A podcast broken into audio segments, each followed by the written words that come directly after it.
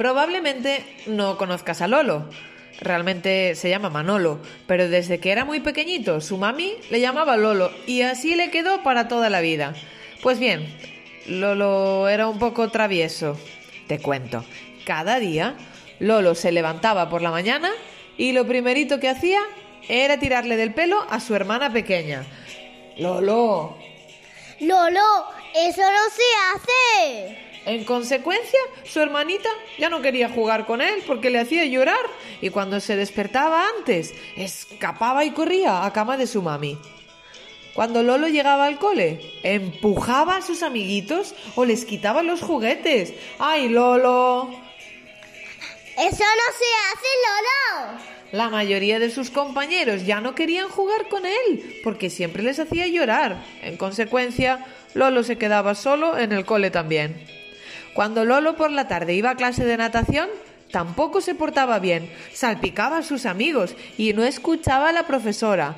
Entonces un día saltó al agua sin que la profesora le diera instrucciones y casi se ahoga. ¡Lolo! Lolo, eso no se hace. En consecuencia, la profe estaba muy triste y enfadada con Lolo. En casa, con mami y papi, no era mucho mejor. Lolo no escuchaba y hacía siempre lo que quería. Jugaba y dejaba todos sus juguetes por el suelo sin recoger. Entonces papi, caminando un día por casa con poca luz, pisó un juguete y se hizo una pupa terrible en el pie. Madre mía. Ay, Lolo, eso no se hace. Cuando Lolo vio que todos estaban tristes y que realmente no tenía con quién jugar, se quedó pensando en su camita. Si no tengo con quién jugar, voy a aburrirme. Si la profe se enfada conmigo, no voy a aprender a nadar. Si papi tiene una pupita en el pie, no va a poder hacer carreras conmigo. Si no cuido mis juguetes, se romperán y no voy a tener otros. Vale, vale, no puedo estar todo el día portándome mal, porque esto no hace que nadie se sienta bien. Yo también me siento triste y solo. Mejor voy a pedir perdón a mi hermanita, a mis amiguitos, a papi, a la profe y... y... y eso hizo.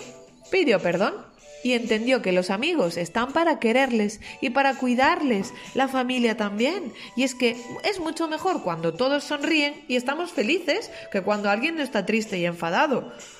Nunca más me portaré mal.